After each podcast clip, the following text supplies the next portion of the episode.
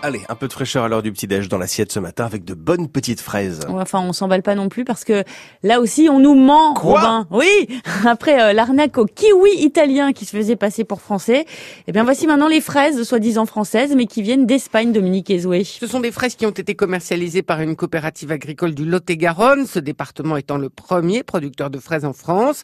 Les fruits qui étaient certifiés français avaient été importés d'Espagne. En fait, il semble que la coopérative n'avait pas assez de stock pour répondre à la demande de ses clients et qu'elle a acheté des quantités supplémentaires en plus de sa production et qu'elle ne savait pas que les fruits venaient d'Espagne. Toujours est-il que les fausses fraises françaises ont été écoulées dans au moins un supermarché à Agen. Et qui a levé euh, le lièvre? En l'occurrence, c'est le président de l'Association des organisations de producteurs qui a contacté la répression des fraudes en mars dernier, après la découverte de plusieurs palettes de fraises dans cette coopérative. Les producteurs français voient d'un très mauvais œil ce genre de pratique et ils redoutent qu'elle ne se généralise au moment où les consommateurs sont de plus en plus vigilants sur la provenance des produits qu'ils mangent. A priori, c'est l'intermédiaire qui aurait modifié l'étiquette, indiquant la provenance, ce que devra démontrer l'enquête du service de la répression des fraudes. Pour les kiwis, la fraude a duré au moins trois ans. Oui, et en tout, ce sont 15 000 tonnes de kiwis italiens se faisant passer pour français qui ont été mis sur le marché, soit 12% des kiwis vendus en France.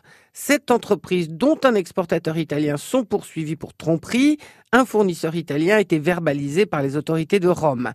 Et avant les kiwis, il y a eu les tomates. En 2017, la répression des fraudes a trouvé un trafic portant sur 500 tonnes de tomates présentées comme françaises alors qu'elles venaient d'Espagne ou des Pays-Bas. Dans une autre affaire, les tomates vendues comme françaises par un groupe breton venaient du Maroc. En 2017, les enquêtes ont trouvé des tromperies sur les origines dans presque un établissement contrôlé sur trois. Mais il y a aussi eu des pommes de terre venant des Hauts-de-France reclassées en catégorie supérieure, sans parler des 140 000 kilos de miel espagnol vendus en France entre 2015 et 2018 avec une étiquette Origine France des appellations comme du producteur au consommateur ou des fraises de nos champs ou encore petits pois de chez nous cueillis à la main doivent interpeller les consommateurs.